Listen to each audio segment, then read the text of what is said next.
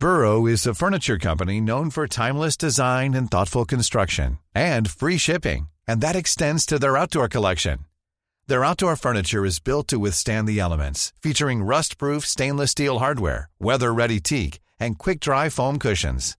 For Memorial Day, get 15% off your Burrow purchase at burrow.com slash ACAST and up to 25% off outdoor. That's up to 25% off outdoor furniture at burrow.com slash ACAST. Bienvenue dans On the Verge, le podcast dédié à la sexualité masculine. Pour ce 21e épisode, un échange peu habituel avec Misha, 24 ans. Comme vous l'entendrez à travers ce long entretien, Misha a des idées très arrêtées sur la place des hommes par rapport aux femmes, comment devrait être le rapport intime et le rôle de chacun dans notre société. Misha racontera son apprentissage via le porno qui l'a beaucoup aidé pour préparer sa première fois, son rapport très particulier à la séduction, véritable sport, et clé de voûte de sa personnalité. Il partagera quelques-unes des méthodes précises qu'il met en place pour arriver à ses fins avec la jante féminine. Jamais tombé amoureux, Misha conclura sur son envie de se poser et vivre une histoire. Comme vous le constaterez, nous n'avons pas été d'accord sur de nombreux points avec Misha, mais fait en sorte de respecter au maximum ses idées afin qu'il puisse s'exprimer librement dans cet espace dédié safe et bienveillant. Il est important de vous rappeler plus que jamais que l'idée de ce podcast est que chacun puisse s'exprimer librement sur sa sexualité, ses sentiments, ses expériences et ses idées. Il est essentiel pour notre société que chacun trouve un espace d'expression. C'est le reflet de la réalité et même si certains témoignages manquent de déconstruction et sont en opposition avec les idées que je défends ou les vôtres, il est important de ne procéder à aucune censure sur ce sujet. Misha va donc assez librement partager ses idées sur les minorités visibles et invisibles, les rapports hommes-femmes et son point de vue sur la théorie du genre. Il peut y avoir des propos choquants, blessants et humiliants, vous le savez. Je vous souhaite une excellente écoute. Aujourd'hui, c'est avec Misha que je suis. Misha, euh, tu as 24 ans. Euh, Misha, ça fait, euh, j'ai regardé, ça fait depuis septembre dernier qu'on discute. Il y a eu un petit raté de rendez-vous pour se voir. Et on a enfin trouvé ce moment pour enregistrer à distance, puisque tu es en Suisse. ça va, Misha? Ça va très bien, très bien confiné. entre guillemets. ouais, on est en fin de, enfin on est en déconfinement, mais on est un peu cette période euh, où on fait un peu attention. Euh, Micha, donc on a discuté de pas mal de choses, mais euh, on va, je pense, y revenir pendant cet enregistrement. mais avant, je vais te poser la question que je pose à tous mes invités. Micha, c'est quoi ton tout premier souvenir lié à la sexualité? Ah, Mon tout premier souvenir. Euh, par rapport à, une relation ou... Ah non, non, ton premier souvenir euh, d'enfant, de jeune garçon, de... quand je te dis ça, à, quoi tu penses? Ah, Je pense directement aux, aux, femmes euh, sur lesquelles j'ai fantasmé pendant, durant mon adolescence. Euh, des stars, des stars, bah déjà, déjà à cette époque-là, il y avait déjà Internet.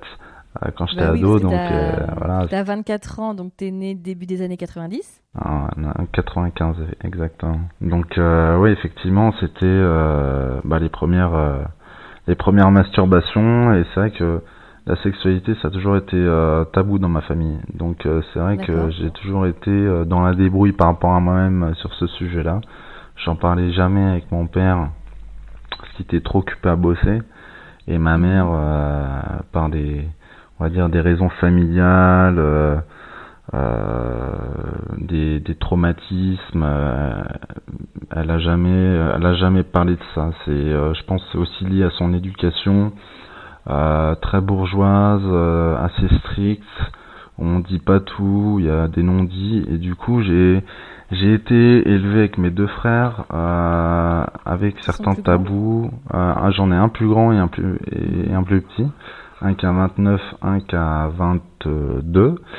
Et euh, disons que vu que j'ai été le, le, je suis le plus extraverti des trois, euh, j'ai, on va dire, un caractère euh, où il n'y a pas de tabou.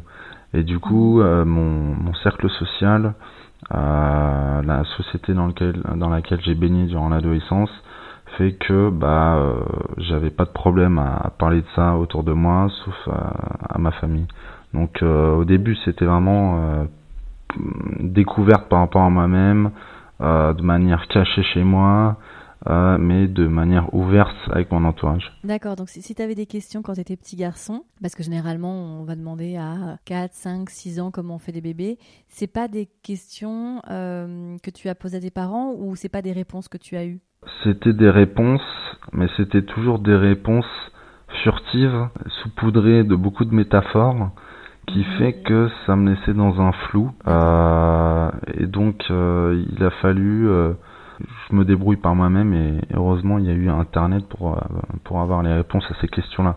Mais c'est vrai que euh, c'était pas euh, les sujets évoqués quoi. et à l'école? Ah bah à l'école, euh, bah à l'école, euh, là je me suis senti tout de suite hétérosexuel euh, en regardant les les, les filles de ma classe à cette époque. T'avais quel âge à peu près? Tu t'en rappelles? C'était dans quelle classe? Mon premier bisou? Bah au-delà du premier bisou, mais les premiers, on va dire chatouillements quand tu pensais aux filles, c'était quoi? C'était au collège? On va dire en primaire. En primaire, j'étais déjà dans la romance, à écrire des lettres à des filles, à à avoir une certaine timidité qu'on retrouve chez un peu chez beaucoup de petits garçons, mhm. euh, l'idéalisation euh, dès le départ euh, envers envers les filles, il y a toujours ce cette fille qui est, qui est convoitée, il y, a, il, y a, cet aspect d'inaccessibilité envers la fille, donc du coup on est la fille est plus un objet de contemplation que un être avec qui on va interagir. Donc en primaire, c'était de la contemplation avant que ça progresse au collège. D'accord. Et au collège, donc, euh, tu commences tes premiers flirts Et au collège, euh, bah, j'ai commencé euh, mes premiers flirts et disons que, ouais, fin de sixième, fin de sixième, je commençais déjà à draguer vraiment les nanas de manière vraiment extravertie je sentais que j'avais la tchatch. Euh. T'étais le, le petit rigolo? Ouais, le petit, ouais, on peut dire ça, le petit rigolo, euh, avec les potes qui aimaient bien se faire voir, euh, avec, euh, je dirais, il y a, y a, toujours une compétition, même si elle est, euh, elle est pas conscientisée à cet âge-là, une, une, compétition sexuelle et ostentatoire. Du coup, on a envie toujours, voilà, d'avoir la, la belle, belle, fille de la classe. Il y a une certaine image entre guillemets, une marque qui se crée si on est avec la jolie fille. donc c'est que j'ai commencé à, aller vers les filles euh, en sixième et jusqu'à jusqu'à mon premier bisou, c'était en cinquième, en cinquième. Ouais. Tu t'en rappelles? C'était pas juste un smack, c'était vraiment une, un, roulage ah, de pelle. ouais, ouais. bah disons que euh, ouais, je m'en rappelle très bien même. Euh, bah déjà depuis tout petit, je faisais du, du sport de mhm. manière intense. J'ai fait 15 ans de natation au niveau. Euh, donc j'étais euh, toujours valorisé par ma mère physiquement, donc j'étais toujours beau, bien bien bien foutu en gros. Donc euh, ma mère m'aidait beaucoup à, à, me donner confiance en moi. et puis et puis oui, j'avais j'avais dragouillé euh, une fille de ma classe dans cinquième euh, pendant quelques mois. Et puis euh, on s'était dit, on se retrouve devant l'épicerie en sortant de l'école, en sortant des cours, et, on savait ce qu'on allait faire parce qu'on bah sortait déjà sur MSN à l'époque. C'était déjà c'était déjà la plateforme. Et du coup, bah, j'y suis allé je l'ai, je l'ai, je lui ai roulé un gros patin, euh, vraiment sans, sans retenue quoi. Euh, donc déjà j'avais cette espèce de, euh, comment dire, c'est. tu étais sûr de toi? C'est ça, c'est. C'est ça, ouais. Et comment ça s'est passé, ton, ta puberté, ton corps? Parce que justement, si tu as fait de la natation à haut niveau, du, enfin, ton corps a aussi évolué en fonction de, du sport que tu as fait. Parce que si je suis pas trop mauvaise en calcul, tu as commencé prépubère, genre vers 9-10 ans. Ma natation, j'ai fait de quand j'étais bébé nageur à 5-6 ans jusqu'à mes 20 ans. Comment ça s'est passé, cette, toi, ton rapport au corps? En plus de, ce sport, je faisais du tennis et du rugby. Mais à la longue, fallait choisir parce que euh, vu que mes parents c'était des, des compétiteurs, je suis, je suis d'une famille euh, de sportifs avec des, mon grand-père qui, qui, avait fait les JO en 1946 en Allemagne. J'étais vraiment dans une famille où euh, on en on mettait la pression, de la bonne pression, parfois de la mauvaise pression. Euh, donc on, c'était c'était vraiment euh, fallait gagner. Donc euh, c'était la natation et dans le vestiaire effectivement. C'est des âges quand même où tu es un peu pudique quand même, tu vois. Et s'il y a bien un sport où tu peux pas trop te cacher, c'est la natation. Exactement. c'est pour ça que j'ai pas de pudeur, pudeur physique et pudeur, on va dire verbale. C'est pour ça que je suis mhm. très, je, peux, je peux être très cash. j'ai pas de de problème euh, à dire les choses. J'aime pas les non-dits euh, comme euh, ça a été dans ma famille. donc c'est pour ça que j'ai pas envie de reproduire ce, ce schéma-là. Et donc bah, le corps, c'est que bah, c'est que y a on développe, je développais déjà un côté assez narcissique. assez narcissique assumé. Parce que tu avais un joli corps. Ouais, voilà. C'est et puis du coup, bah avec les filles, c'est en fait là où il y avait des filles, bah, en plus en maillot de bain, bah c'est clair que là, euh, je, me, je savais que j'étais en hétéro, quoi. Je savais que j'étais hétéro parce que c'est vrai qu'on, parfois on dit, c'est vrai que pendant l'adolescence, on se pose des questions sur l'identité sexuelle, etc. La natation, c'est là où j'ai commencé, on va dire, que c'est là où j'ai appris à aimer le corps d'une femme. Je trouve le, le corps d'une femme, euh, enfin le corps, euh, oui, d'une femme très magnifique, très très bien fait. Euh, la nature a fait bien les choses. Parce que tu voyais les nageuses et que du coup, pareil, il n'y avait pas tellement de secrets, quoi. C'est ça. Ah bah c'est vrai qu'une fille en maillot de bain, elle peut, peut pas se cacher tout euh, physiquement. Donc effectivement, euh, j'ai développé, on va dire, cette adoration de la femme pour le physique de la femme assez tôt. Et évidemment, dans le vestiaire, bah c'était avec les copains, c'était toujours on parlait très euh, performance, etc. Mais il y avait aussi des discussions sur. Quand tu parlais des performances et performances de vos. Oui, performances euh, par rapport aux courses, ouais, bien sûr. C'était trop tôt pour parler de performance sexuelle. Mais euh, on parlait aussi des filles. Et est-ce qu'il y avait ce, de comment dirais-je, de la masculinité, parfois qu'on taxe de toxique, c'est où on, se, on a besoin de montrer sa virilité? Est-ce que tu confirmes que c'était comme ça dans les vestiaires euh, de sportifs? Euh, Le rugby, c'est effectivement bah, la virilité. Enfin, je parlerai pas de toxicité dans une logique concurrentielle entre nous mais plus euh, par l'esprit d'équipe qui a été forgé euh, par les entraîneurs, mais plus une mhm. virilité. Euh, voilà, on est des hommes, on est tous, enfin on est des, des, garçons déjà bien bâtis. on a un certain physique qui nous permet de faire ce sport. Il n'y avait pas, il y avait pas, disons, de concurrence entre nous. c'est parce que vu qu'on prenait la douche nue, il n'y avait pas, il y avait pas de moquerie. Enfin, en tout cas, moi, dans mon club, j'étais au Stade Français à Paris. Après, effectivement, ceux qui jouaient euh, euh, ce qu'on appelle les piliers, qui étaient plus gras, plus gros, mais euh, c'était toujours bienveillant, mais pas très, c'était pas des remarques récurrentes, désobligeantes et malveillantes. et tu fais partie de cette génération, où le porno était très facile d'accès. Est-ce que il rentre dans ta vie tôt, tard? Comment ça se passe? S'il rentre dans ta vie, bien sûr. Hein. Ouais, je pense. Euh, non, clairement, il est euh, le porno est rentré dans ma vie vraiment à mes, on va dire 15-16 ans. Par, par quel biais? C'est toi qui cherches? Ouais, c'est moi, ouais. C'est moi, j'avais déjà un ordinateur de bureau. J'avais ma période geek où je jouais à des jeux vidéo, etc. Mais euh, c'est moi qui... Euh, j'avais pas de tabou à aller dessus. Euh, mais effectivement je, me cachais par rapport au fait que ma mère puisse rentrer, etc. Euh, dans la chambre, mais j'avais pas de, j'avais pas de, on va dire, mauvaise conscience d'aller sur du porno. Euh, c'était considéré comme quelque chose de naturel étant donné que je n'avais pas les codes à 15-16 ans pour savoir séduire une femme et euh, lui, parler euh, avec avec tous ces tous ces systèmes qui sont maintenant développés dans dans le business euh, du coaching coaching en séduction qu'on retrouve sur internet. Alors avant de parler de ça parce qu'effectivement ouais je pense ça c'est ça va être très intéressant que tu que tu en parles. Mais est-ce que tu te souviens de ta première masturbation?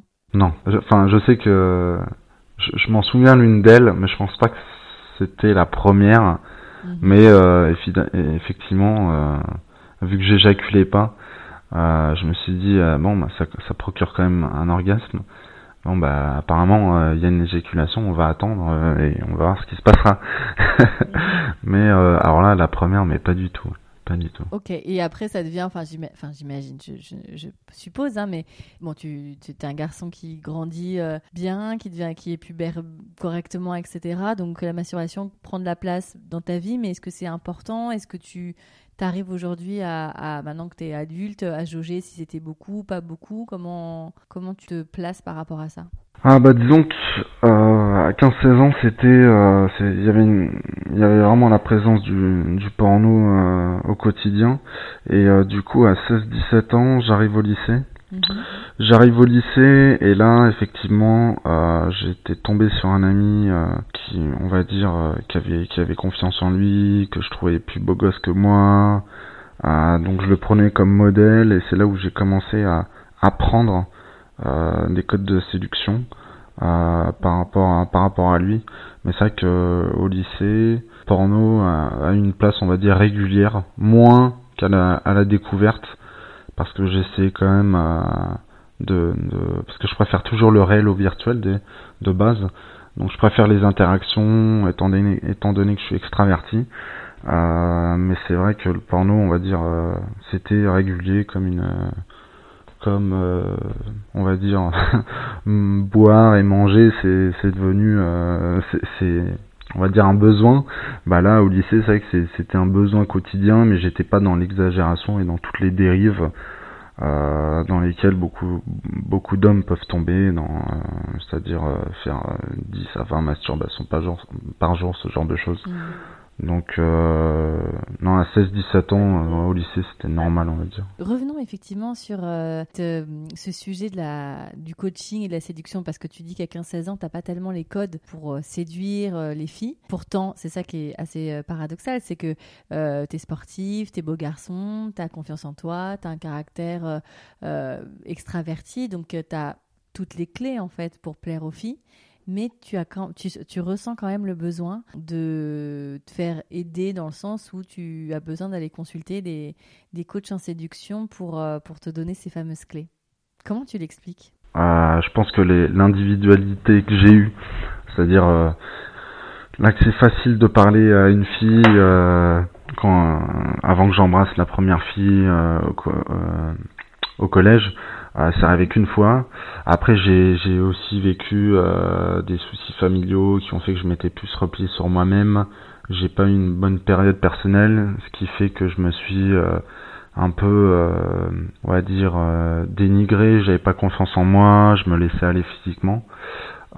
et du coup, au lycée, vu que j'avais un ami qui était, qui avait du succès avec les filles, on va dire que c'était vraiment lui, le, sans le savoir, qui, qui m'a qui m'a appris des choses c'est-à-dire la manière de d'échanger euh, sur Facebook avec une fille. Euh, il avait souvent des copines. Euh. il avait ton âge? Il avait mon âge, oui. Il avait, il avait mon âge. Je crois, il, ouais, il avait 16 ans quand il était en première.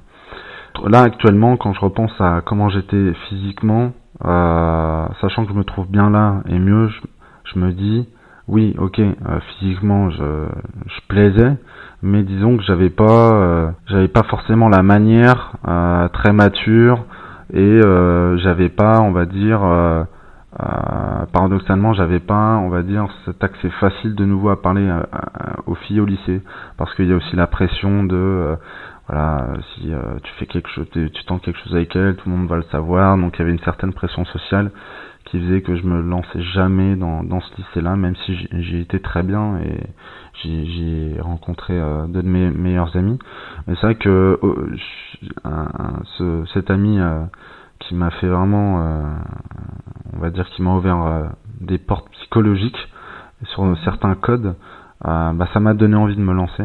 Mais en fait, comment ça se concrétisait? C'est-à-dire qu'il te donnait vraiment des méthodes qu'il allait chercher sur Internet des méthodes, euh, des, vraiment des méthodes pratico-pratiques. Vous alliez voir quoi comme type de site, par exemple? Alors, il me, il me montrait pas des, des sites, il me montrait euh, ses messages à lui, comment il faisait, les longueurs du message, euh, euh, s'il fallait répondre avec un emoji. Euh. Ah oui, c'était un vrai coaching, euh, genre, mais très personnalisé, quoi. C'est ça, c'était ça. C'est je lui demande, mais comment tu fais Franchement, c'était, il y avait toujours des filles autour de lui. Je faisais, tu fais comment, etc. Puis il avait la gentillesse de de, de m'expliquer. Et puis c'est là où je me suis intéressé à ça et j'ai trouvé, donc c'était en 2010-2011, à une chaîne sur YouTube, Nicolas Dolto, en devenu Yann Piet, mais euh, ça a commencé euh, officiellement avec lui. J'ai découvert sa chaîne et euh, je n'ai fait que boire ses vidéos et apprendre tous les codes. Et c'est quoi les codes? Ah bah les codes c'est d'abord c'est dépasser sa timidité, s'habituer au râteau, accepter le râteau, se détacher du résultat, arrêter d'idéaliser, euh, les filles, comme on l'a toujours fait de manière naturelle depuis qu'on est petit, euh, arrêter de les mettre sur un piédestal. En fait, c'était tout un, un, travail de déconstruction à faire. Comment tu expliques qu'on idéalise euh, les femmes et qu'on les met sur un piédestal? Je sais plus exactement l'explication précise, mais j'avais vu euh, une vidéo d'un célèbre euh, psychiatre qui s'appelle Jordan Peterson qui explique bien pourquoi génétiquement, naturellement, les hommes idéalisent les femmes qui sont très belles.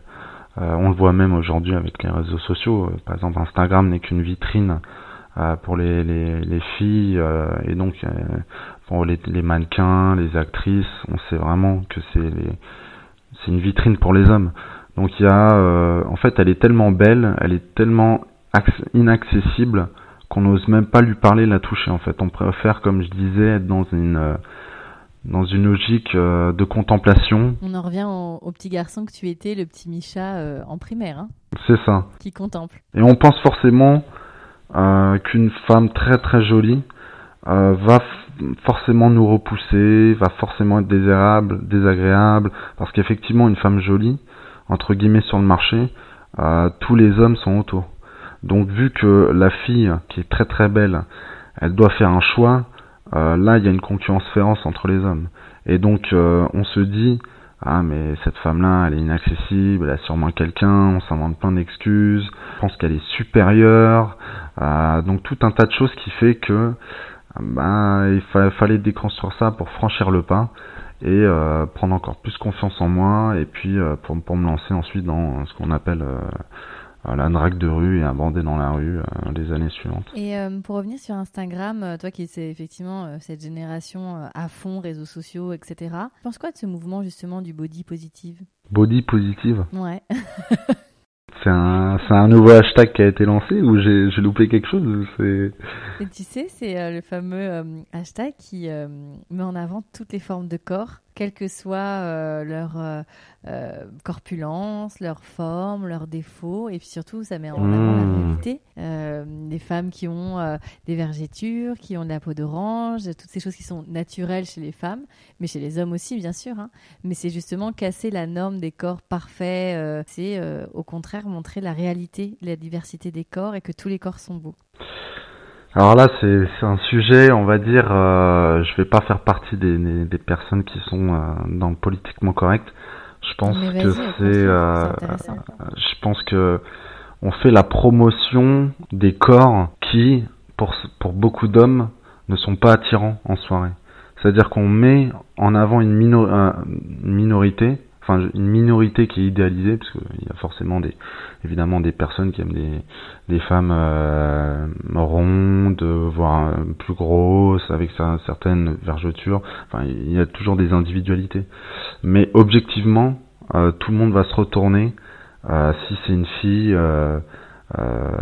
fine avec certains critères je sais pas blonde brune avec un, un des traits des traits du visage harmonieux euh, donc le fait de faire la promotion, par exemple, euh, des femmes euh, grosses, c'est pas c'est pas les aider. C'est-à-dire que majoritairement, un corps de femme grosse, ça ne plaît pas aux hommes, de manière objective et factuelle. Et donc je pense que on est dans une logique qui, qui est en fait contre-intuitive, c'est ne pas encourager les femmes à faire du sport parce que être grosse, c'est quand même euh, problématique, ça pose des problèmes euh, de diabète, ça a des inconvénients d'être gros.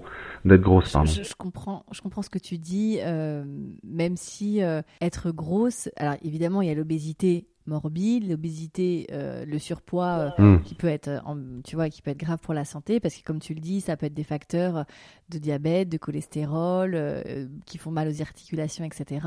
Mais il y a beaucoup de corps ronds qui sont en excellente santé et qui sont presque parfois en meilleure santé que quelqu'un qui va faire très, très trop attention à sa ligne, qui va être en carence, etc. Il y a des femmes, la, taille moyenne des femmes en France, toi qui aimes, on en a parlé avant d'ouvrir les micros, les statistiques, la taille moyenne des femmes en France est 1m63, la, la hauteur, et 42, la taille de vêtements. 42, c'est pas 36, c'est euh, 10, 15 kilos de plus. Donc, euh, Tu me parles qu'en France, là, en fait. Tu parles là, je, là, je, parle en France. Ouais, bien sûr, je parle en France. Ce qui est intéressant, c'est ça, c'est aussi rappeler, je ne suis pas euh, en train de te dire ce que tu as tort ou pas, hein, mais de rappeler qu'un corps gros, euh, en tout cas plus rond que la moyenne, enfin en tout cas que, ton, que, que l'esthétisme dont tu parles, n'est pas forcément en mauvaise santé c'est pas quelqu'un forcément qui a des problèmes de santé. Euh, un corps euh, peut être harmonieux même s'il fait une taille 42, 44, et un corps peut être malade, il faut le rappeler aussi, même s'il fait un 34 ou un 36. C'est important de le dire. Et il y a des femmes très rondes qui font beaucoup de sport et des femmes très minces qui n'en font pas du tout. Il y a je pense qu'il y a des prédispositions génétiques aussi, à, prendre en compte. Euh, bah après, il faudrait voir parce que je, ça dépend où est-ce que tu places le curseur euh, d'être grosse. Euh, ça m'est déjà arrivé de me balader dans la rue à Paris, de voir des affiches où c'était vraiment euh, l'obésité euh, vraiment, comme tu disais, morbide. Enfin, mhm. c'est, enfin, je, je comprends pas en fait la logique. alors effectivement, les femmes rondes, pas, effectivement, elles peuvent être en bonne santé, mais moi, je parle vraiment dans l'exagération. C'est-à-dire que mettre une obèse sur une affiche et dire bon, euh, faut l'accepter, alors qu'il y a des problèmes euh, de santé pour elle derrière, euh, c'est pas lui rendre service. Mais tu penses pas, tu penses pas qu'elle le sait ou qu'il le sait, cet homme ou cette femme qui est obèse, tu penses pas qu'il est au courant de sa condition physique et qu'il sait ou qu'elle sait que par une prédisposition génétique, par une maladie ou par des graves failles émotionnelles, tu sais pas que cette, tu penses pas que cette personne sait déjà qu'elle est malade ou tout simplement qu'elle ne va pas bien et qu'elle mérite quand même euh, la l'empathie et, euh, et, que les gens autour autour d'elle euh, soient tolérants? Bah, Disons que j'ai pas de problème. Évidemment, je vais pas dire dans la rue sale grosse, mais je vais je, je vais pas je vais pas lui, je vais pas. Tu vas pas l'encourager? Je vais pas l'encourager si en plus elle critique des femmes euh, parce que ça peut aussi s'expliquer par des complexes psychologiques, mais euh, mhm. je suis pas psychologue, je suis pas psychiatre, mais après il y a, y, a, y a, des femmes, enfin ces femmes qui sont vraiment obèses, euh, c'est une certaine, euh, elles cherchent à se faire valider par la société sans faire l'effort. Et je trouve qu'on est on n'est plus dans une société où on fait l'effort de faire les choses et que c'est plus facile d'inventer un terme et, le, et, de mettre le mot hobby comme grossophobie mhm. au lieu de travailler sur soi-même en fait. C'est je trouve ça trop facile. Est-ce que tu penses parfois que ce travail-là, il est juste impossible ou pas possible ou difficile? Est-ce que, je ne sais pas si dans ton entourage tu as des gens qui euh, sont malades ou obèses ou, quelle, enfin, ou une maladie euh, invisible, etc. Mais tu ne penses pas que ces minorités invisibles qu'on ne voit quasiment pas dans les médias et, et dans les, dans, les, en référence euh, dans notre paysage médiatique et audiovisuel, tu ne penses pas que hum, parfois c'est juste impossible de changer? Bah, disons que elle peut, elle peut, elle peut avoir le, elle a bien sûr le droit de, par exemple, euh, euh, si tu parles d'être présentatrice, par exemple, mhm. sauf que l'hypocrisie, euh, c'est les, les la loi du marché. C'est-à-dire que un, dans une entreprise, un média, le but c'est que le, le spectateur reste devant sa télé et il va rester devant sa télé s'il voit une, une blonde fine comme il y en a actuellement. Et euh, donc, d'accord, je vois pas en fait euh, pourquoi on devrait euh, les emmener ces femmes à ces postes-là si elles sont incompétentes. Je si elles sont compétentes, ça me pose pas de problème. Mais après, il y a l'hypocrisie de, de, dire ça publiquement, mais effectivement, parce que la, la, loi du marché, parce qu'il y a une loi du marché, une loi économique, c'est plus rentable euh, de mettre une belle femme parce que les gens vont rester devant la télé on n'a jamais vu une femme grosse euh, et avec des traits pas harmonieux du visage euh, présenter la météo par exemple. Euh, donc c'est si elle est compétente, moi ça me dérange pas. Moi je, je, suis plus dans des notions de méritocratie et de, et de compétence. Euh, après c'est, je trouve la société hypocrite de faire ça en fait. C'est pour ça que ça les rend pas service. On, on se fout d'elle doublement en fait. D'accord. Euh, Est-ce que toi, tu pourrais avoir du désir sexuel, tu penses, pour une femme ronde? Non, euh, parce que de par mon expérience, mes conquêtes, ça n'a jamais. Euh... T'as un type de femme? Ouais, j'ai un type de femme précis physiquement. Euh, donc non, je n'ai jamais, euh, je n'ai jamais été attiré par des des femmes grosses, non. Quand tu vois par exemple le top euh, Ashley Graham, euh, quand tu vois, il y en a, y en a plein, hein, mais euh, ce genre de femme, euh, ça te, elle, elle te, tu les trouves pas séduisantes? Alors je vois pas qui c'est. Elle est incroyable et tu vois ce genre de corps-là, ça, ça ne t'émeut pas Ah non du tout, non non, ah, du tout. Tu parlais à dos de de célébrités, de comédiennes, etc. qui te, qui te t'émoustillait. Il y avait qui comme style de nana? Ah Clara Morgan. D'accord. ah oui, ok. ouais, c'était principalement Clara Morgan. Euh, D'accord. Après, ouais, non, c'est. Ah, c'est. Non, depuis tout petit, je ne suis attiré que par les, les femmes minces. Euh, franchement, quand je vois euh, effectivement à quoi elle ressemble, là, non, ça, ça, ça ne m'attire pas du tout. Je trouve que c'est. Mais est-ce que tu peux reconnaître qu'elle est jolie? De visage? Son harmonie, tu parlais d'harmonie, elle est très harmonieuse dans son corps. Oui. Mais tu n'arrives pas à reconnaître qu'elle est belle. Son corps, hein, pas parce que son visage, je pense que... Non. D'accord. Si, si, si être belle, c'est euh, pour une femme, euh, on va dire, qui, est, qui, a beaucoup de forme, qui a un certain poids, volume de graisse, c'est euh, faire un ajout de maquillage, de vêtements sexy.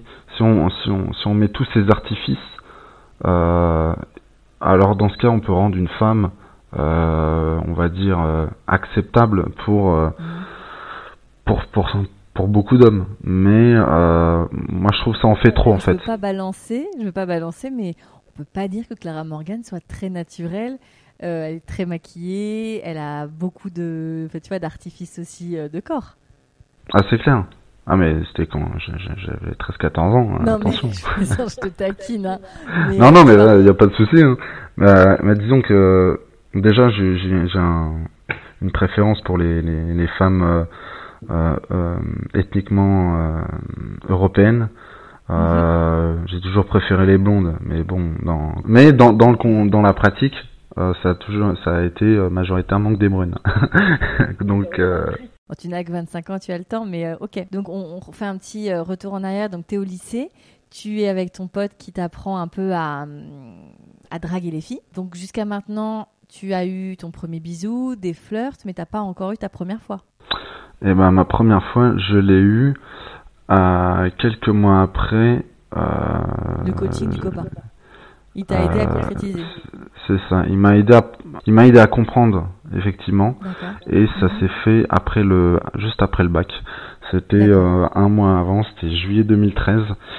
J'étais sorti en, en boîte et là, je me suis dit, allez, euh, c'est ma première fois en boîte. Euh, je porte, euh, je porte mes couilles et j'y vais et je vais aller aborder la femme que je trouve, la fille que je trouve la plus belle. Et j'y suis allé. C'était ton lycée ou rien à voir?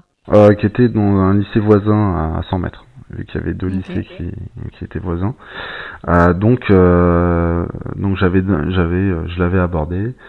Euh, j'avais pas conclu ce soir-là, mais j'ai persisté et euh, j'étais en fait étonné, euh, même si j'étais là en mode euh, j'ai confiance en moi, je vais y aller. J'étais mhm. étonné de savoir que j'avais un potentiel, pas par rapport à mon physique, mais plus psychologique, paraverbal. La euh, voilà, la tchatch. Mais là, euh, savoir que c'était une femme très convoitée, que tout le monde trouvait jolie. Globalement, t'es allé pécho la plus jolie fille de la boîte. C'est ça. Donc je l'ai revue deux semaines après. Et euh, j'ai fait en sorte de, de faire une bouffe et puis après mhm. de, de la ramener chez elle et, et, de faire ma première fois avec elle. Alors comment ça s'est passé cette première fois? Tu t'en rappelles? Oui, je me rappelle très bien. bah, je me rappelle très bien parce que c'était euh, déjà une fille euh, physiquement, euh, on va dire, un certain standing. C'était, elle avait vraiment tout ce que je recherchais physiquement et elle, il y avait ce, ce jeu de séduction que j'aimais bien avec elle et j'aimais bien effectivement. pour la première fois, je me suis dit, vu qu'elle elle, elle prenait en main les choses au début, ah, je me suis dit bon bah c'est super plaisant. Euh, malgré ce qu'on peut dire sur le porno, ça m'a quand même aidé techniquement sur les positions, la manière de faire. Euh, tu dis ça parce que, voilà, il faut bien faire le distinguo entre euh, le, la sexualité que tu vois dans le porno et ta sexualité. Mais toi, tu reconnais, même si tu fais la différence, que ça t'a quand même aidé dans l'appréhension de, de, de, votre rapport intime? C'est ça. Moi, j'ai j'ai toujours entendu le, le fait que c'était euh, le porno, c'est vraiment euh, biaisé, castrateur, c'est pas la réalité. Mais pour euh, des ados de 16-17 ans, en tout cas moi, ça m'a été vraiment bénéfique. C'est-à-dire qu'on entend souvent, ouais, la première fois, bon, mec, tu vois, moi c'était pas top, c'était vraiment pas fou. Euh, alors que moi, ça m'a, euh, c'était une bonne première fois. C'est-à-dire que sur les positions, je savais lesquelles faire. Pour, euh, pour doiter, pour faire un cunilingus, je m'étais vraiment rencardé. Bon, déjà, effectivement, avant, avant de la voir, je m'étais rencardé sur, sur tout ça pendant une bonne semaine. Je me préparais et, euh, et j'ai passé une bonne première fois, contrairement à ce qu'on peut entendre. ah non, ma première fois c'était nul, comme on entend, on peut entendre souvent. D'accord. D'accord, non, mais c'est intéressant parce que du coup, effectivement, ça t'a quand même euh, voilà, permis de préparer le terrain et tu n'étais pas euh, complètement euh, étonné de tout ce qui se passait quand tu étais avec elle. Non, voilà, c'est ça. C'est que je m'attendais à, à, aux positions. Tu as été surpris quand même? Surpris au début. C'est-à-dire, je pense mhm. qu'on a toujours une surprise en tant que puceau, en, tant que première fois, quand, quand la fille commence à monter euh, sur euh, sur moi sur le canapé, à commencer à me déboutonner la chemise. Là, effectivement, c'est surprenant de voir que ça se passe euh, pour la première fois, pour de vrai, et qu'on n'est pas dans un film porno. Et au fur et à mesure, effectivement, avec l'affinité, les bonnes conversations qu'on avait eues durant le, durant le repas, bah ça il y a une certaine complicité. Donc après ce, ce, petit moment de, de, surprise, d'effet de surprise au début, que ce soit la fille qui qui entre guillemets entreprennent les choses. Après, bah, j'ai, euh, on va dire, je me suis, euh, euh, je me suis conformé à ma, à ma mission d'homme de, de, de, mener le rapport. Donc la mission d'un homme, c'est de mener le rapport. Bah parce qu'au début, au début, enfin une fois qu'on l'a fait, il y a, y, a, y a les potes autour. Il y a les potes autour et il faut pas avoir été nul. Il faut, il faut avoir bien géré, comme on dit. Et pour, pour moi, parce que ma fierté d'homme, et évidemment parce que euh, voilà, quand on a 17 ans, bah, on est toujours euh, on a envie de, de faire le kekos euh, auprès de ses potes.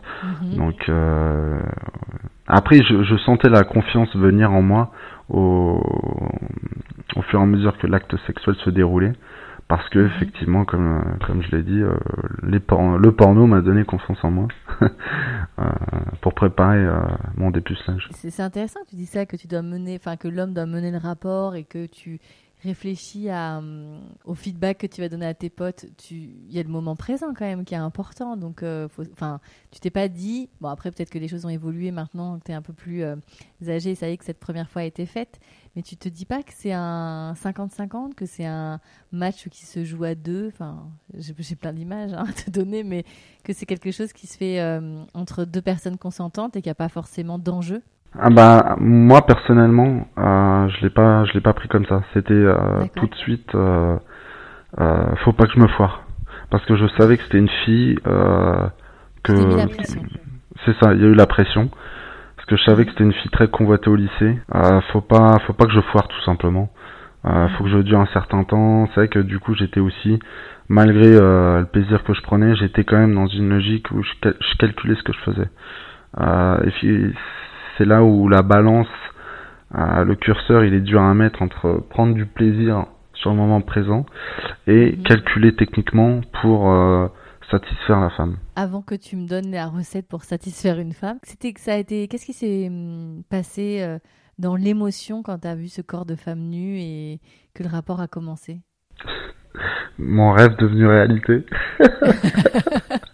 bah là, ça m'a conforté dans dans cette, euh, on va dire, contemplation de en fait, j'admire le, corps d'une femme nue. Qu'est-ce que t'aimes chez, enfin, chez le corps d'une femme? Qu'est-ce qui te, qui t'émule le plus? Le fait que la peau soit plus fine que celle d'un homme, qui, euh, qui est, qui est pas de poils. Alors, il y a des femmes qui ont des poils, hein, tu sais. oui, non, non, oui, effectivement, dans, dans la mouvance d'aujourd'hui, effectivement, être une, être une femme maintenant, il faut avoir des poils, il, paraît. ça, ça t'adhère pas? Ah non, du tout. Pour toi, une femme doit être épilée Elle doit être épilée, ouais.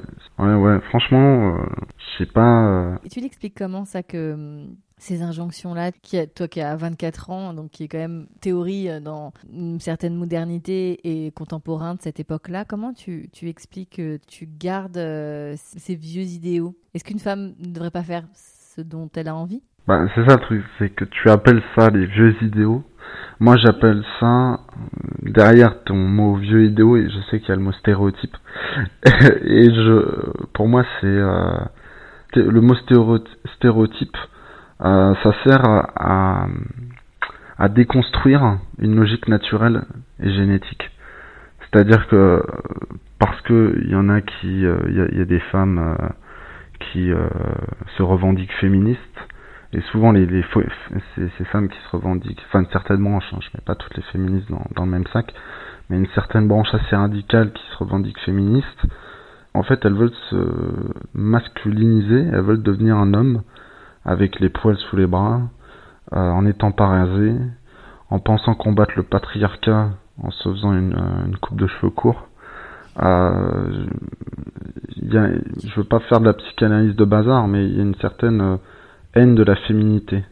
Et quand on présente une photo euh, d'une femme avec les critères que je viens de décrire et une autre photo euh, d'une femme à talons avec une robe fine, euh, cheveux bouclés, rouge à lèvres, comme la, la femme, le modèle de la femme très très adulée dans les années 60 par exemple, je pense que objectivement une majorité d'hommes préfèrent instinctivement, naturellement, génétiquement en robe à, talons. Tu penses que c'est instinctivement, génétiquement, et que c'est pas justement un modèle qui a été façonné euh, par justement un patriarcat qui a fantasmé une femme accessoirisée, que mettre des talons à une femme, de, que, de mettre une robe, euh, du rouge à lèvres, euh, des boucles voluptueuses, des mains manicures, etc. C'est pas des accessoires? Parce que tu parles justement de génétique. une femme génétiquement, ça dépend les femmes évidemment, hein, a des poils c'est génétique. Tu vois, c'est son corps qui est ainsi fait. Euh, moins que les hommes, ça arrive et ça en fait pas des femmes moins féminines. La société a imposé qu'elles enlèvent ses poils parce que c'était euh, euh, plus élégant, plus joli, plus parce que la peau était douce. Mais est-ce que justement l'essence même d'une femme, c'est de ne pas être femme et d'être libre et de faire ce qu'elle en veut de ses poils? C'est une question hein, que je te pose. Je cherche pas, euh, tu vois, de... et, je, et je comprends tes choix et tes goûts. Hein. Euh, il y a, enfin, tu vois, ils sont. Bah, je veux bien. beaucoup. Aujourd'hui, avec ce mouvement-là, on essaye d'imposer. Euh, enfin, on essaye de, de prendre cette cette marginalité parce que bon, quand on se balade dans la rue, c'est pas les portraits, le portrait que que je viens de dépeindre de la caricature d'une féministe radicale. Euh, c'est là, c'est là euh, la distorsion, le décalage entre ce qui est euh, présenté dans les médias et le réel. si si une femme avec des poils pas rasés, cheveux courts, plein une majorité d'hommes, dans ce cas, ça me poserait pas problème. Sauf que dans les faits, ce n'est pas le cas. Dans les faits, ce n'est pas le cas. C'est pour ça que dans les, dans les clips de rap, dans les films, euh, dans, comme symbole de beauté, on ne prend jamais ces modèles marginaux. Donc euh, prendre cette marginalité. Des modèles euh, qui sont un peu discutables aussi dans les clips de rap, non? Qui sont des femmes très accessoirisées quand même. Ah mais clairement, c'est euh, je suis pas je suis pas je suis pas du tout un fan de de la femme plastifiée dans les clips de rap, c'est ça c'est clair, mais je dis juste qu'il y a voilà, c'est qu'il faut qu'elle soit euh, on va dire euh, sans poils, avec une certaine poitrine fine. Euh, ouais, voilà, c'est qu'il y a un certain modèle qui se perpétue pour moi de manière naturelle et euh, jusqu'à preuve du contraire, euh, dans mon entourage, des nombreuses soirées que j'ai faites, même avec beaucoup, beaucoup, beaucoup, beaucoup de femmes avec qui j'ai parlé, parce que moi, quand je, j'essaye de séduire une femme, euh, j'essaye toujours de savoir si insidieusement elle est dans cette mouvance-là. Parce que ça te poserait un problème? Euh, Bah, ça m'est déjà arrivé de, on va dire, de, de coucher avec des femmes qui étaient euh, euh, dans ce que, dans ton opinion, on va dire, euh, voilà, c'est des stéréotypes, ce genre de choses. Mais ma manière de séduire est mhm. contradictoire avec ce qu'elle pense. Mais deux heures plus tard, euh, la, la, fille, malgré le fait qu'elle m'ait dit ouais, mais t'es vraiment quand même macho, hein. Bah, deux heures après, la nature reprend ses droits et inconsciemment, elle accepte la drague du mec grand, barbu, avec des qualités euh, physiques objectives euh, masculines. Et deux heures plus tard, ça n'empêche pas de l'avoir eu dans mon lit. Ah ouais, je veux bien que tu étayes cette, cette fameuse idée, enfin pas idée, mais ce, ce, ce, rapport dont tu, tu parlais juste effectivement avant qu'on ouvre le micro, où tu parlais de, de, de, ce rapport entre les hommes et les femmes qui était pour toi instinctif, primaire et génétique. Bah, jusqu'à preuve du contraire, euh, l'humanité est, née de l'hétérosexualité avec euh, certaines préférences. Les rapports hommes-femmes, pour moi, sont, se sont euh, dégradés aujourd'hui. On est rentré dans une, une guerre des sexes tenue par des minorités agissantes et très bruyantes, très médiatisées, alors que dans le réel, quand on sort, on voit que heureusement, la majorité des, des, femmes ne pensent pas que, comme ça par les, les, les, filles avec qui j'ai j'ai eu des, des plans cul, des sex friends, elles m'ont toujours dit que euh, c'est des discours complètement euh, hallucinants euh, avec lesquels elles sont en désaccord. Et c'est ça qui m'énerve, c'est que on, on, on, met une minorité au devant de la scène alors que la majorité des femmes leur, leur, n'ont, leur ont rien demandé et elles ne sont pas d'accord avec ces idées-là. Elles sont pas d'accord avec quelle idée pour être précis? Bah, euh, Les idées de euh, comme quoi le, euh, enfin, la théorie du genre serait vraiment une révolution, une découverte révolutionnaire, que les valeurs masculines et féminines euh, ne seraient vraiment ne seraient pas vraiment ce qu'elles sont, c'est-à-dire qu'en fait on les a construites. Donc en fait tout se baserait sur une construction sociale euh, et euh, toujours dans un déni de la de la science, de la génétique, des études scientifiques sérieuses. pourtant très contradictoire parce que c'est cette mouvance-là est très écologiste, très pro-environnementale. Là, ça se gêne pas pour sortir des, des études chiffrées euh, scientifiques euh, sur le réchauffement climatique. Et par contre, quand on doit parler des rapports hommes-femmes, elles oublient toute la, perspective euh, évolutionniste qui repose sur le postulat que nos pensées, comportements, nos caractéristiques physiques sont le résultat de, on va dire, d'une évolution soumise aux mécanismes de sélection naturelle et de sélection, et de sélection sexuelle.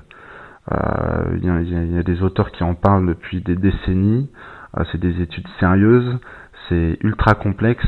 Donc aujourd'hui, on est vraiment dans un dans une logique binaire euh, tenue par des par une minorité. D'accord. Donc si on va dans cette logique-là, l'homosexualité, bon déjà j'ai compris pour toi que c'était pas un sujet. Ça dépend comme tu, tu l'abordes. Mon frère est homosexuel, donc euh, j'ai pas de problème à parler de ça avec lui.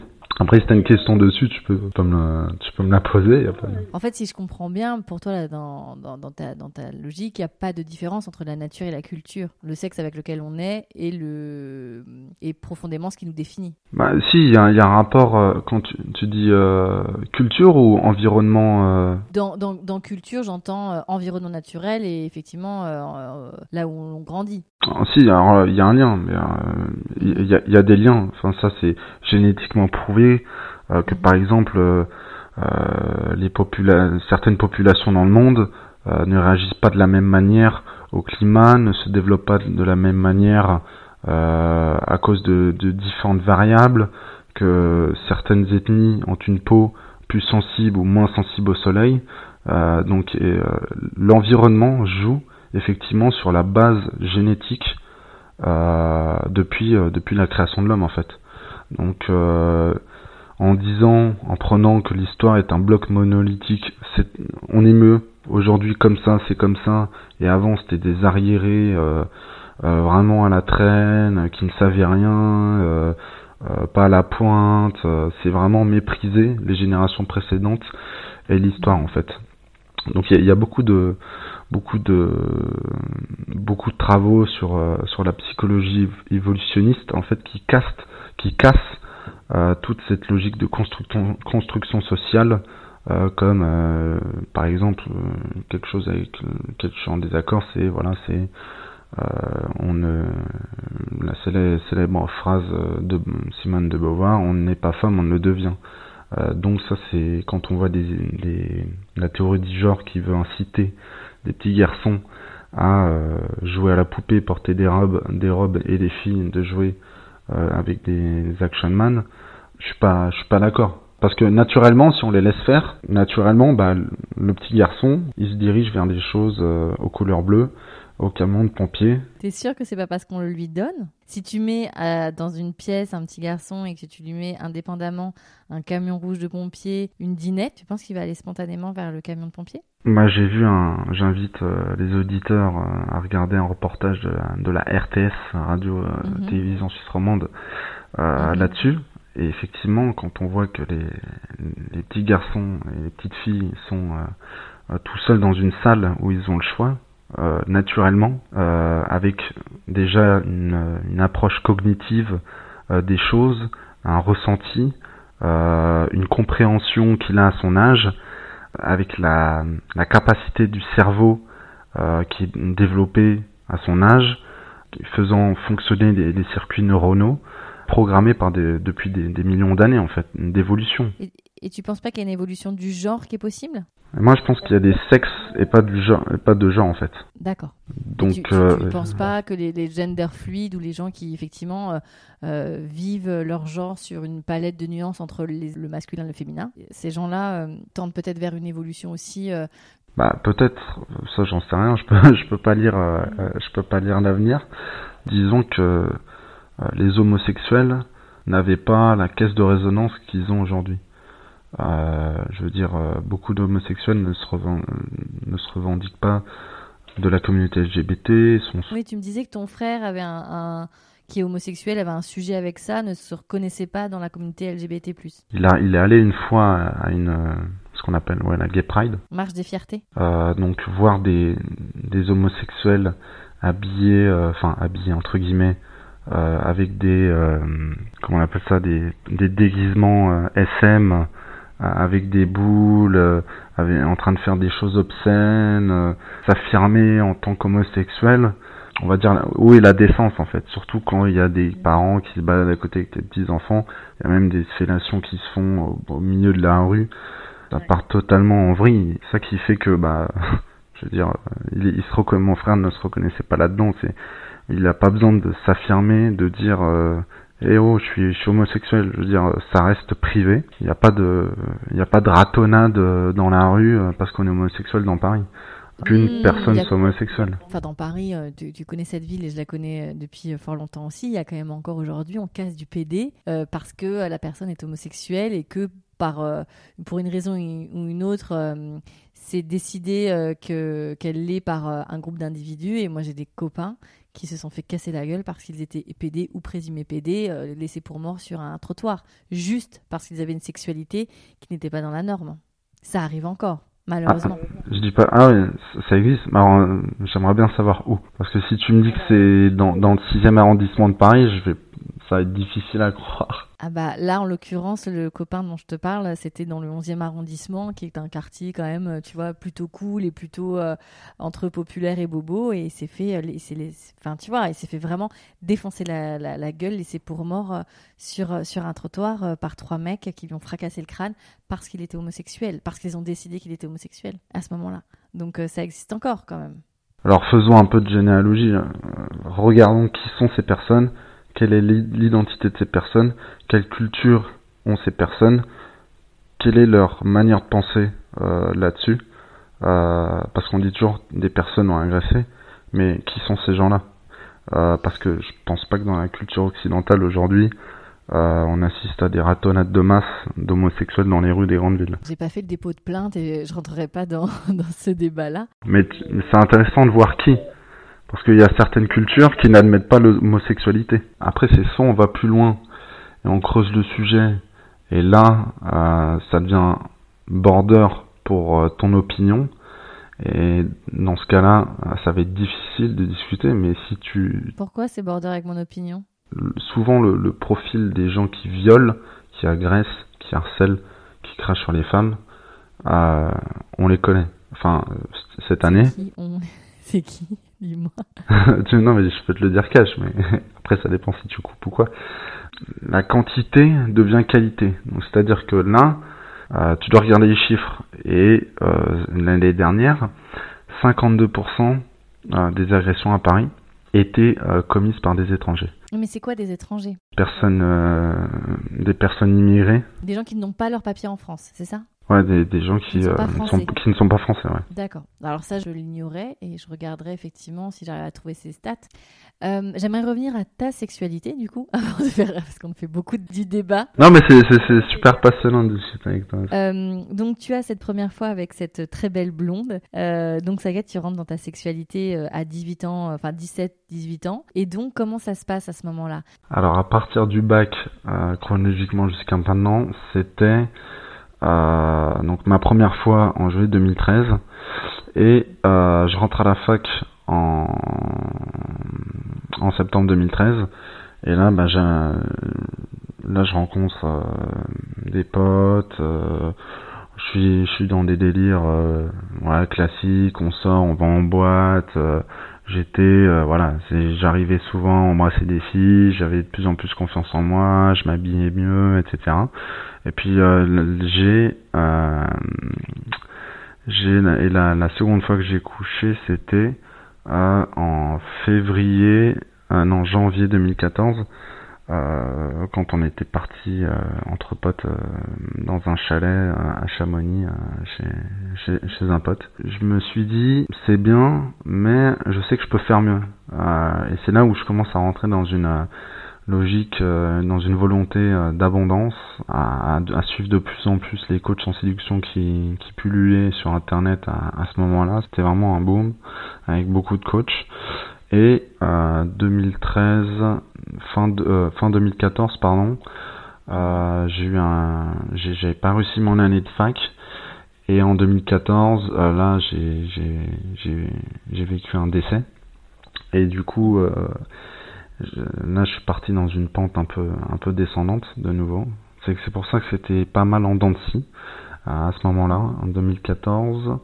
2015, euh, j'ai, on va dire, je, faisais une sorte de dépression que je n'arrivais pas à conscientiser. Et euh, suite à ce décès? Suite à ce décès, voilà, je, je l'ai vécu très mal. Et après, bah, on va dire 2015-2016, j'ai fait deux années en école de commerce où là j'étais, euh, on va dire, j'étais euh, pas très intégré, j'avais des, des, soucis perso, c'était pas le top. Et fin 2016. Là, t'avais toujours pas eu de copine, enfin, t'arrivais pas. À... Ah non, j'ai non, j'ai pas, j'ai, c'était vraiment un vide sexuel pendant cette période-là. Et là, en 2000, euh, fin 2016, là, je, je chiale devant mes potes, je dis ça va pas, parce que mes potes, J'étais seul à Paris, alors j'avais mon, mon, réseau de meilleurs potes à, Genève, je, je, les voyais pas souvent, j'avais des soucis financiers, euh, donc ça allait pas, et donc euh, euh, là c'était janvier du coup 2017. Je vais voir mes potes, ils, ils essayent de me faire aller mieux, de, de me faire en reprendre en main, etc. ça a marché parce qu'en fait c'est deux dont j'avais besoin de de, de, de les de leur amitié de leur amitié parce que quand j'ai des amitiés c'est très très fusionnel euh, et du coup, et c'est là où ça a vraiment démarré, euh, on va dire euh, février-mars 2017, je sortais de plus en plus, prenais soin de ma barbe, de mes fringues, et là, je finissais mon année scolaire, enfin mon année d'études à Paris. J'étais revenu l'été à Genève, et c'est là où j'ai appliqué toutes les techniques de sélection. J'ai commencé à à, draguer partout, euh, que ce soit bar, boîte, dans la rue, parc. Euh. Appli aussi? Tu utilises les applis de Non, du tout. J'ai j'ai jamais utilisé d'appli jusqu'à il y a deux mois. euh, J'étais vraiment un attaché du réel, on va dire. D'accord. Donc euh, tu mettais en, en, application les fameux conseils des, des, des coachs que tu avais eu sur Internet, du coup. Exactement. Et puis en plus, il y avait une plateforme communautaire J'étais avec des mecs qui étaient dans le même délire que moi, un groupe de Facebook de 400 membres, on se motivait, on se racontait euh, nos soirées, on faisait des analyses psychologico-comportementales, euh, verbales, paraverbales, euh, avec les filles que chacun avait rencontrées. C'est des, analyses qui, qui, font deux pages Word, donc c'était ah, c'était comprendre ah oui, c'est du c'est du sérieux. ah ouais, c'est là, je suis vraiment rentré dans le sérieux. J'ai lu des bouquins sur euh, la psychologie féminine. J'ai commencé à, à, lire des bouquins sur euh, bah, les classiques de la séduction, Mystery Method, The Game, euh, pour vraiment apprendre les codes techniques de la séduction. Qu'est-ce qu'il en ressort d'ailleurs? Avant que tu me racontes 2007 et là, je, je sens que c'est le moment où ça va ça va mieux dans ta vie intime. Mais c'est quoi justement les, les, les, les, les comment les, les tips et les bons conseils? Euh, tu veux dire euh, comment agir Quelles sont les techniques? Bah ouais, comment agir Quelles sont les techniques Et surtout, qu'est-ce que la psychologie féminine Pas avoir peur d'aborder, déjà passer par l'approche euh, d'aborder une femme dans la rue, ce qui est la base. une fois qu'on a qu'on qu'on a réussi à affronter cette peur, en se disant, il y avait des petits exercices, en disant bon allez aujourd'hui je sors, et je vais aborder les femmes en sachant que je vais me prendre des râteaux. Donc si je vais aborder une femme et que je vais me prendre un râteau, ça va rien me faire parce que je me suis dit que j'allais me prendre des râteaux. Donc le but c'était pas d'aborder pour avoir du succès, mais c'était d'aborder pour accepter les râteaux et de les assimiler, de les intégrer pour qu'après ça ne me fasse plus rien de m'en prendre. Donc déjà c'était la première étape. Et ensuite c'était euh, comprendre la, psychologie, c'est-à-dire euh, euh, le paraverbal d'une femme, comment elle se tient, euh, la main dans les cheveux, euh, utiliser évidemment l'humour qui marche très souvent, donc ça veut dire faut améliorer son vocabulaire, et pour améliorer son vocabulaire, faut lire, il faut il faut savoir parler de soi-même sans rentrer, on va dire, dans une interaction, on n'écoute pas l'autre. Il faut regarder la fille intensément dans les yeux il faut comprendre les, ce qu'on appelle les théories de groupe, euh, c'est-à-dire quand on est en soirée, se faire valider euh, par les, les, les, amis de la fille qu'on convoite. Euh, bah, dans ce cas-là, c'est c'est déjà un, des points de gagner, parce que si on aborde la fille et puis il y a ce qu'on appelle une coque bloqueuse. Une coque bloqueuse, c'est l'ami de la fille qu'on convoite et qui va mettre des, des, des bâtons dans les roues tu veux empêcher la fille d'être avec moi. Euh, donc c'est pour ça que c'est très important, même quand j'abordais des, des, groupes de deux, trois filles, de toujours parler d'abord aux filles qui ne m'intéressaient pas pour avoir la validation. Et après c'est vraiment. Euh, et si et si euh, la nana sort avec ses, des potes garçons, tu vas quand même? J'y vais, j'y vais quand même en fait. Contrairement à ce qu'on pense, d'ailleurs je l'ai refait il y a la semaine dernière, mhm. en y allant, par exemple une fille et deux mecs, mhm. euh, souvent j'ai eu ce genre de retour, putain dans la soirée, un mec est venu me dire, euh, euh, par exemple, putain mec, t'avais les couilles quoi. moi, je serais toi, je l'aurais pas fait. Parce qu'on pense tout de suite qu'il y a, y, a, y a la fille avec deux, deux Rottweiler en, en chien de garde en fait. Et que du coup, ah, on pourrait pas y aller. C'est là où on se construit ce qu'on appelle les, dans les, dans les livres de séduction, les croyances limitantes, on s'invente des excuses, euh, on se dit ah mais c'est sûrement son copain, il va me casser la gueule. Et donc une fois qu'on dépasse ces barrières-là, moi j'y allais et comme euh, les filles euh, que j'essaie que j'essayais d'avoir en tant que mm, ami ou partenaire de validation, on va dire, mhm. je je sympathisais bien avec avec avec les mecs parce qu'après euh, ces mecs bah ils, te laissent la voix pour euh, parler euh, à la fille en fait et c'est tout cette espèce de construction de, de réseau parce qu'en boîte par exemple quand on va aux toilettes on est entre mecs dans les toilettes on parle souvent on est un peu éméché ou pas et on, mhm. se parle et puis on fait on fait un peu connaissance et puis après chacun repart dans la boîte et je sais que en en allant vers le mec avec qui j'ai sympathisé dans les toilettes, je le vois avec un groupe de belles filles, je sais que si je vais vers lui, il va m'accepter, il va pas me prendre de haut. si j'avais abordé les filles sans que je les rencontrées, sympathisé avec lui dans les toilettes en fait. Si j'étais venu, si j'avais pas sympathisé avec lui dans les toilettes et j'arrivais direct, oui il aurait appris ça, un concours de, de, de coq, euh, il, il aurait, il aurait pas aimé. Il aurait... Micha, en fait, tu calcules tout. C'est ça.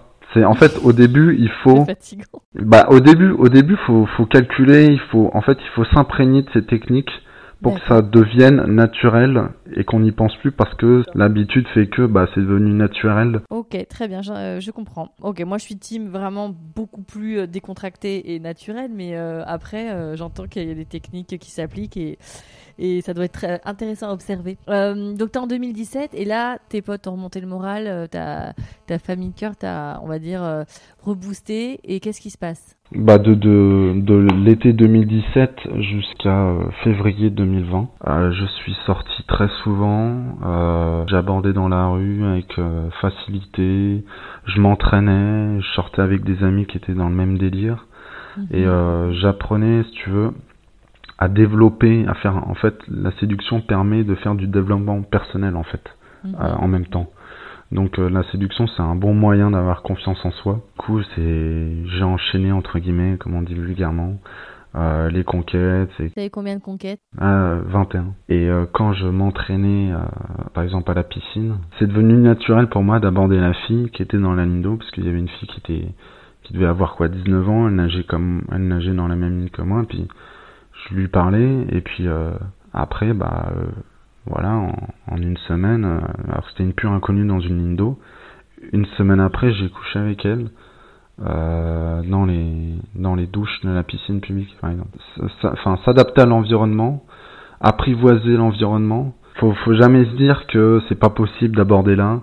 Euh, souvent les réactions des, des filles quand je les aborde dans la rue, c'est putain merci de, de m'aborder, c'est super sympa. Faudrait que les, beaucoup de mecs fassent comme toi au lieu de se cacher derrière des applis ou de euh, d'être obligé de se bourrer la gueule pour euh, pour aborder. Donc on est tellement et c'est pour ça que je fais le lien avec le, féminisme hein, castrateur, c'est qu'on est euh, avec le harcèlement de rue, etc.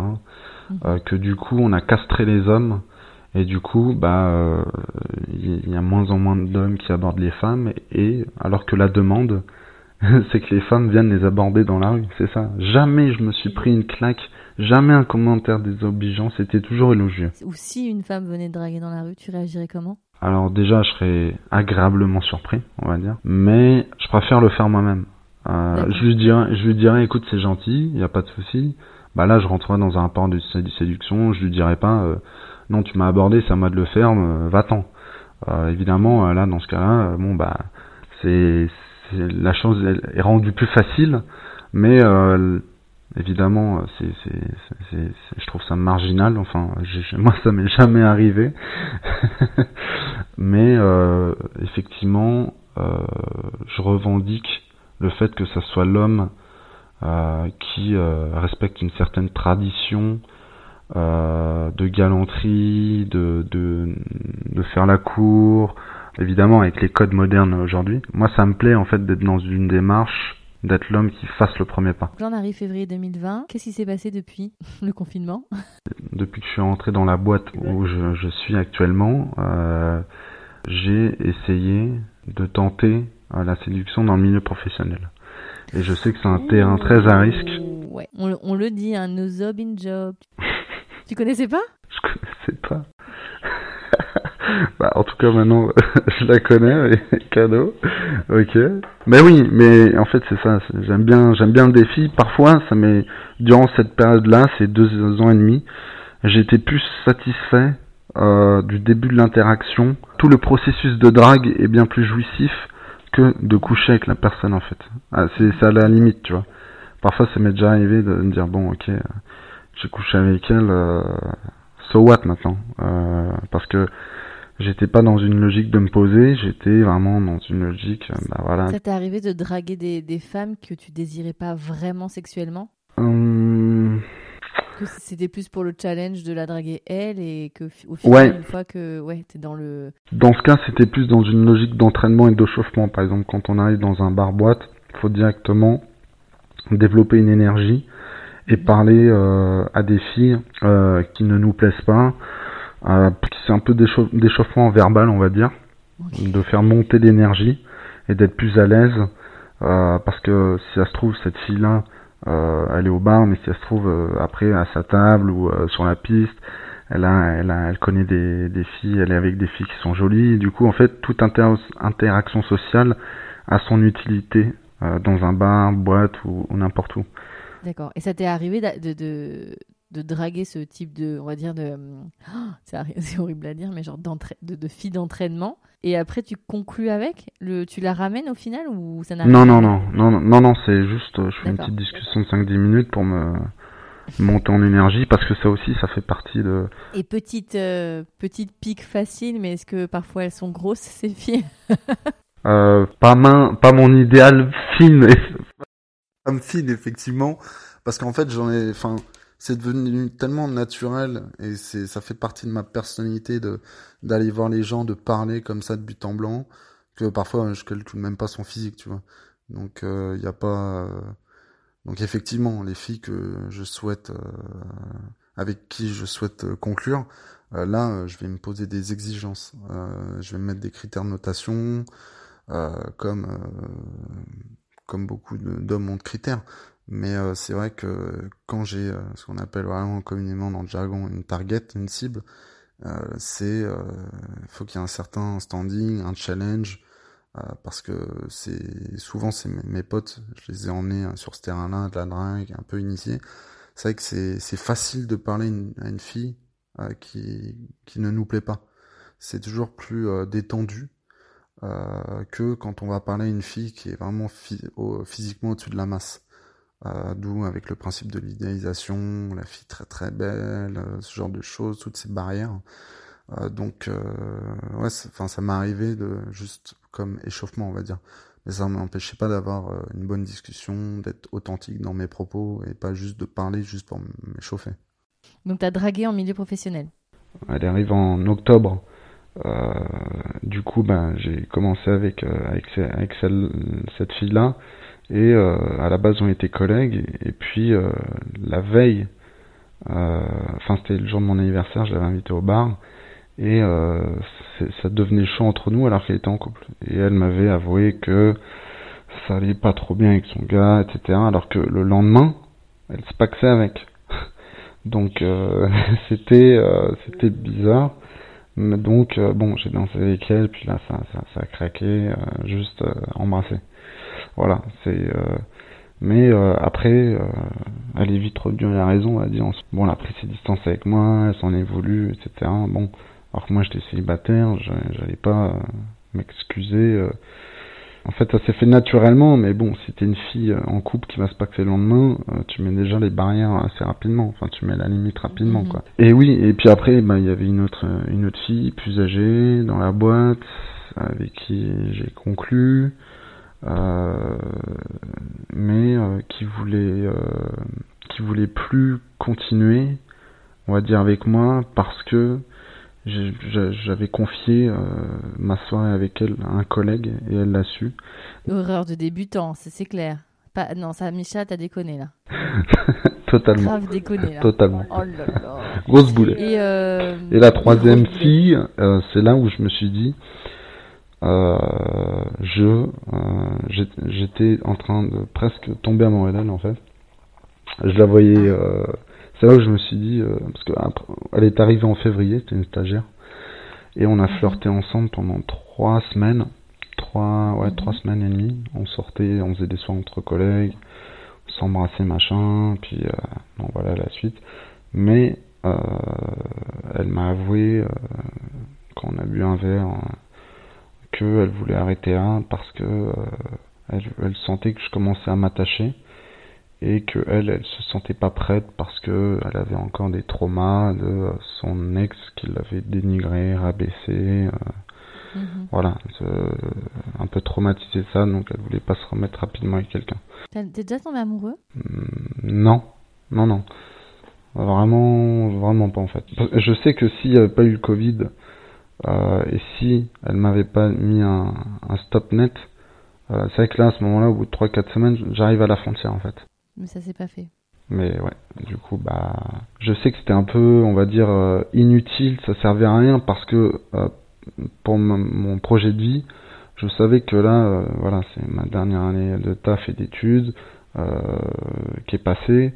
Moi, je, je voulais revenir vivre et travailler en Suisse. Donc, mais je voulais, je voulais quand même essayer en en fermant les yeux et en me mentant à moi-même pour essayer une relation sur quelques mois. Tu sais, une histoire d'amour, même euh, si elle dure pas très longtemps, c'est déjà super à prendre. Hein T'es pas obligé de faire un, un projet de vie sur, euh, tu vois, 10 euh, ans. Ah, je m'emballais vite. Hein, dès que j'ai commencé, que ça, sent, ça sentait être border, sur le fait que je pouvais tomber amoureux, c'est clair, je, je, je, commence à me poser des questions, mais bon, elle m'a mis un stop, voilà, parce qu'elle sentait que ça commençait à devenir trop sérieux et que voilà, elle se sentait pas prête. Le Covid est arrivé, donc là, les applis?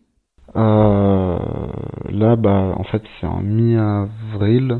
C'est un, un mhm. bon ami à moi qui est qui est sur euh, qui est sur Tinder et qui m'a dit euh, d'essayer. bon, voilà.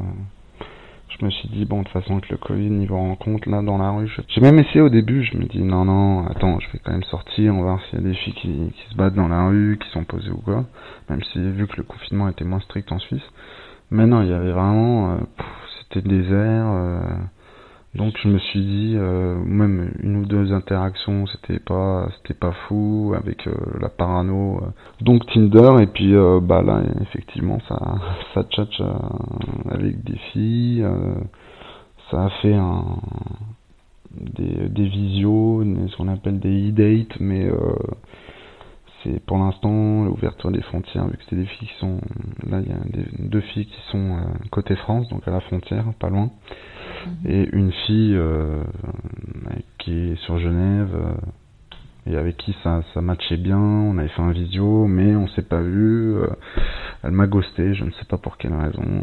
elle, ah, ah. elle, me, elle me proposait de boire un verre. J'ai dit oui. J'ai jamais eu de suite. Mais là, je, je commence à changer. J'ai fait ça pendant deux ans et demi et euh, je me dis que de 2017 à maintenant, de passer de 2 à 20, enfin 21 pardon, pour moi c'est une fierté euh, parce que je me suis mhm. prouvé à moi-même ce dont j'étais capable et qu'il y a plein de choses qu'on nous enseigne euh, sur le sur le fait de pas faire ci, pas ah, si si tu l'abordes, ça va peut-être la déranger.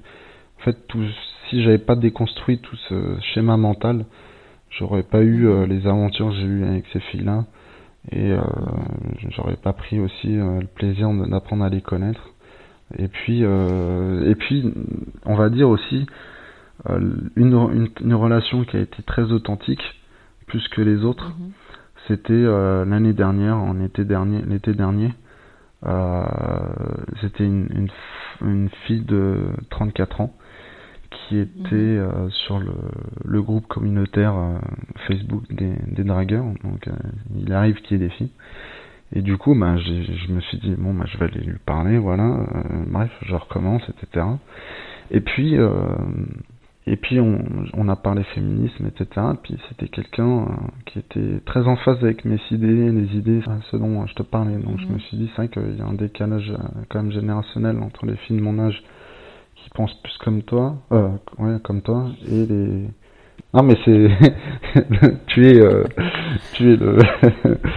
tu es le bug dans la matrice, peut-être. peut-être que je suis le bug dans la matrice. sait jamais. ouais, non, mais.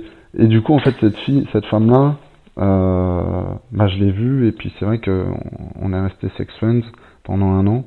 Et elle, par contre, c'était vraiment, euh, elle m'a, elle m'a libéré sexuellement. J'ai, Moi, je voulais revenir un peu à ça. Sexuellement, euh, même si effectivement, as, tu commences à avoir quelques conquêtes et tu as, eu euh, plusieurs aventures, ça reste des histoires un, un, peu courtes. Et puis, effectivement, on parle beaucoup, beaucoup de séduction, mais d'un point de vue sexuel, euh, effectivement, d'après ce que tu dis, cette femme euh, de 30 ans passé t'a appris pas mal de choses et t'a libéré sexuellement. Est-ce qu'il y a des fantasmes que tu as? Est-ce qu'il y a des tabous que tu as, des pratiques que, que tu ne veux pas faire? Enfin, là, tu es quand même encore, même si euh, tu es déjà bien avancé dans, ta vingtaine, tu restes quand même encore jeune dans ta sexualité.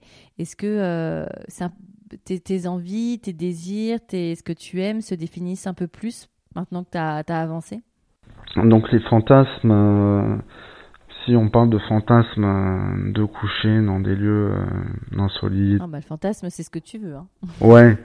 Euh, bah, c'est voilà, c'était mes fantasmes durant ces deux ans et demi. Voilà, je le fais dans la piscine publique, je le fais dans les vestiaires, je le fais dans les dans mon école, dans mon école. Enfin, là, actuellement, j'ai pas si à part les un plan un plan à 3 un classique, mais c'est vrai que j'ai pas j'ai pas maintenant j'ai pas de un fantasme, euh, on va dire, absolu euh, euh, que je désire à tout prix faire.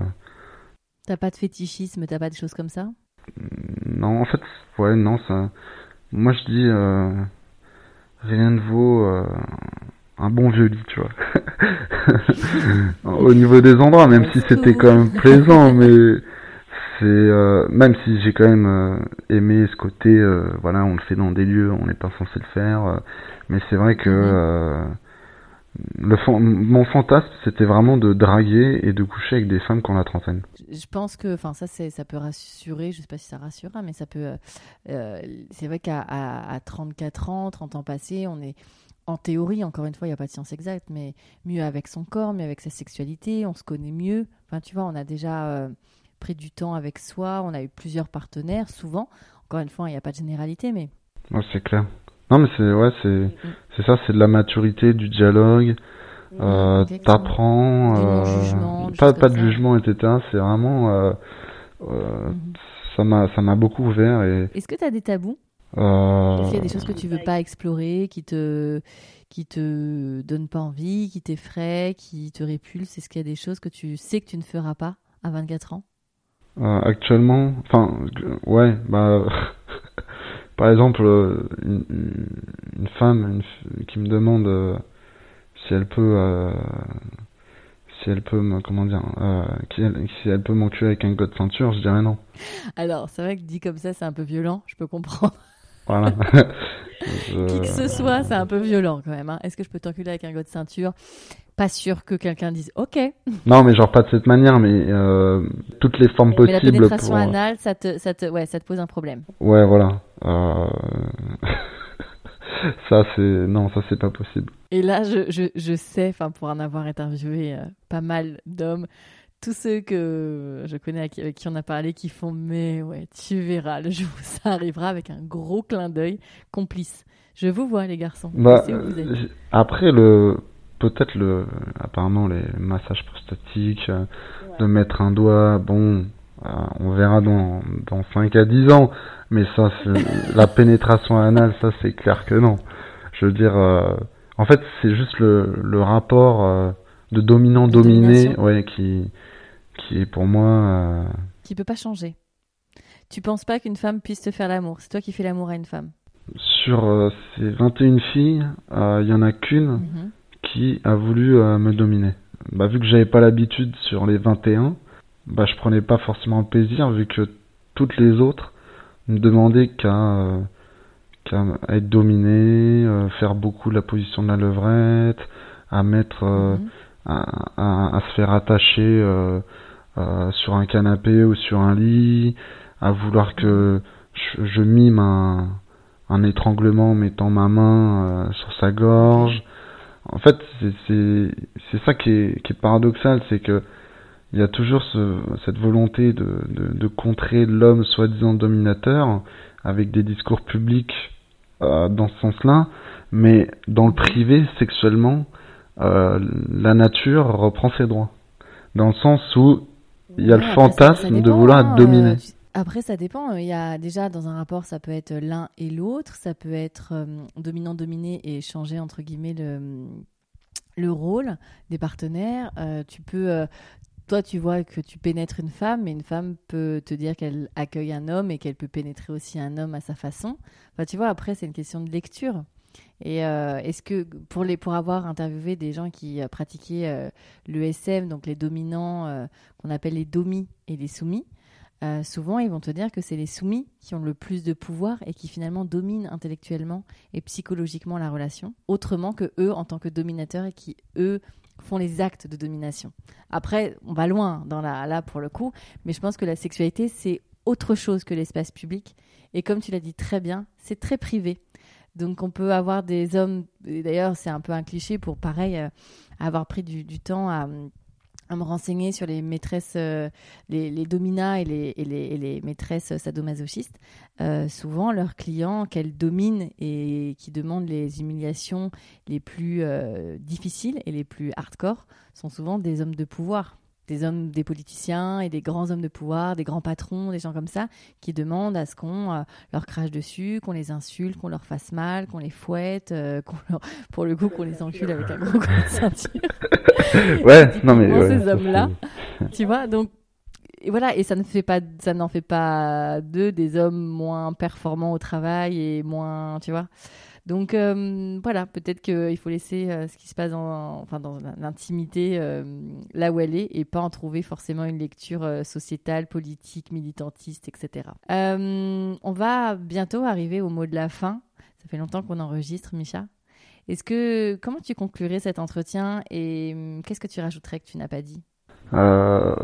Qu'est-ce que je n'ai pas dit? Bonne question.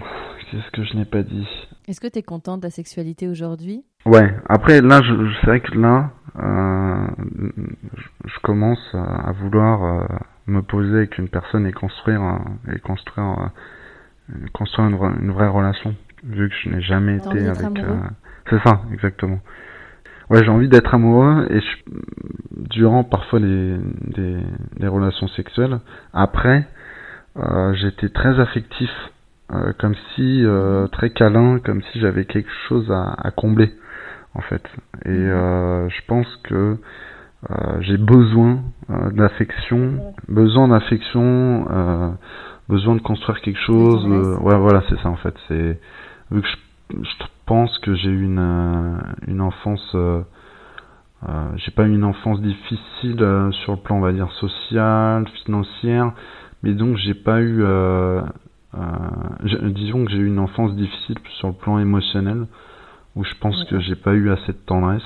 Euh, avec ma mère qui était distante, avec des tabous, et mon père qui était euh, quelqu'un de très froid. Donc je pense, en faisant mon introspection, c'est vrai que je sais que je veux de l'affection, construire quelque chose de, de dur maintenant. ce sera quoi le mot de la fin? Si je devais parler au, aux auditeurs euh, hommes, je dirais dépassez vos croyances limitantes et ayez confiance en vous.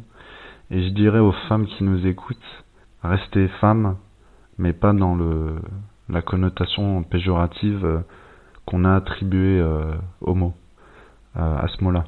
On n'est pas égal, on le sera jamais, mais on est fait pour être complémentaire. Donc n'allons pas sur un terrain belliqueux alors qu'on est complémentaire. Je, quand je parle, ça m'arrive de dire que je suis macho. Et macho, comme beaucoup de mots, c'est des termes qui ont changé de sens. Euh, macho, c'est euh, tout de suite ça envoie le cliché du mec qui rabaisse sa femme, qui la met dans sa cuisine. Mais pour moi, la définition d'un macho, et c'est la citation d'un célèbre euh, auteur que je ne citerai pas, qui est un auteur à polémique, mais ceux qui, ceux qui le connaissent, euh, ceux qui le connaissent euh, reconnaîtront le sens de ma phrase. Et cette citation, c'est qu'un macho, c'est quelqu'un qui respecte sa mère, qui protège sa femme et qui se sent responsable de ses enfants. Bah, merci, Micha. Merci. Merci pour votre écoute et merci pour la confiance que Micha m'a accordée. C'est vrai qu'il savait que euh, nos, échanges allaient être euh, un peu compliqués parfois. Sachez que l'entretien a duré plus de deux heures. J'ai dû donc euh, couper pas mal d'exemples que Micha me donnait pour illustrer ses propos parce que c'était très nourri à chaque fois. Donc j'ai essayé de garder vraiment le, plus important et, que, et respecter au maximum le fil conducteur de notre échange. Euh, voilà, merci en tout cas pour votre soutien euh, habituel, euh, pour vos retours toujours hyper intéressants. on arrive bientôt à la fin de la saison 2, mais il y a quelques épisodes sympas pour cet été qui sont des retours sur les épisodes et les, invités qui vont le plus, ont le plus. Donc j'ai commencé à enregistrer et je trouve que c'est super sympa. Euh, voilà, bah, comme d'habitude, n'hésitez pas à laisser euh, euh, vos avis sur les réseaux sociaux. Un avis et des étoiles sur Apple Podcasts permettent toujours une chouette visibilité à On the Verge. Et je vous dis à très bientôt. Mom deserves the best, and there's no better place to shop for Mother's Day than Whole Foods Market. They're your destination for unbeatable savings, from premium gifts to show-stopping flowers and irresistible desserts. Start by saving 33% with Prime on all body care and candles. Then get a 15-stem bunch of tulips for just $9.99 each with Prime. Round out Mom's menu with festive rosé, irresistible berry chantilly cake, and more special treats. Come celebrate Mother's Day at Whole Foods Market.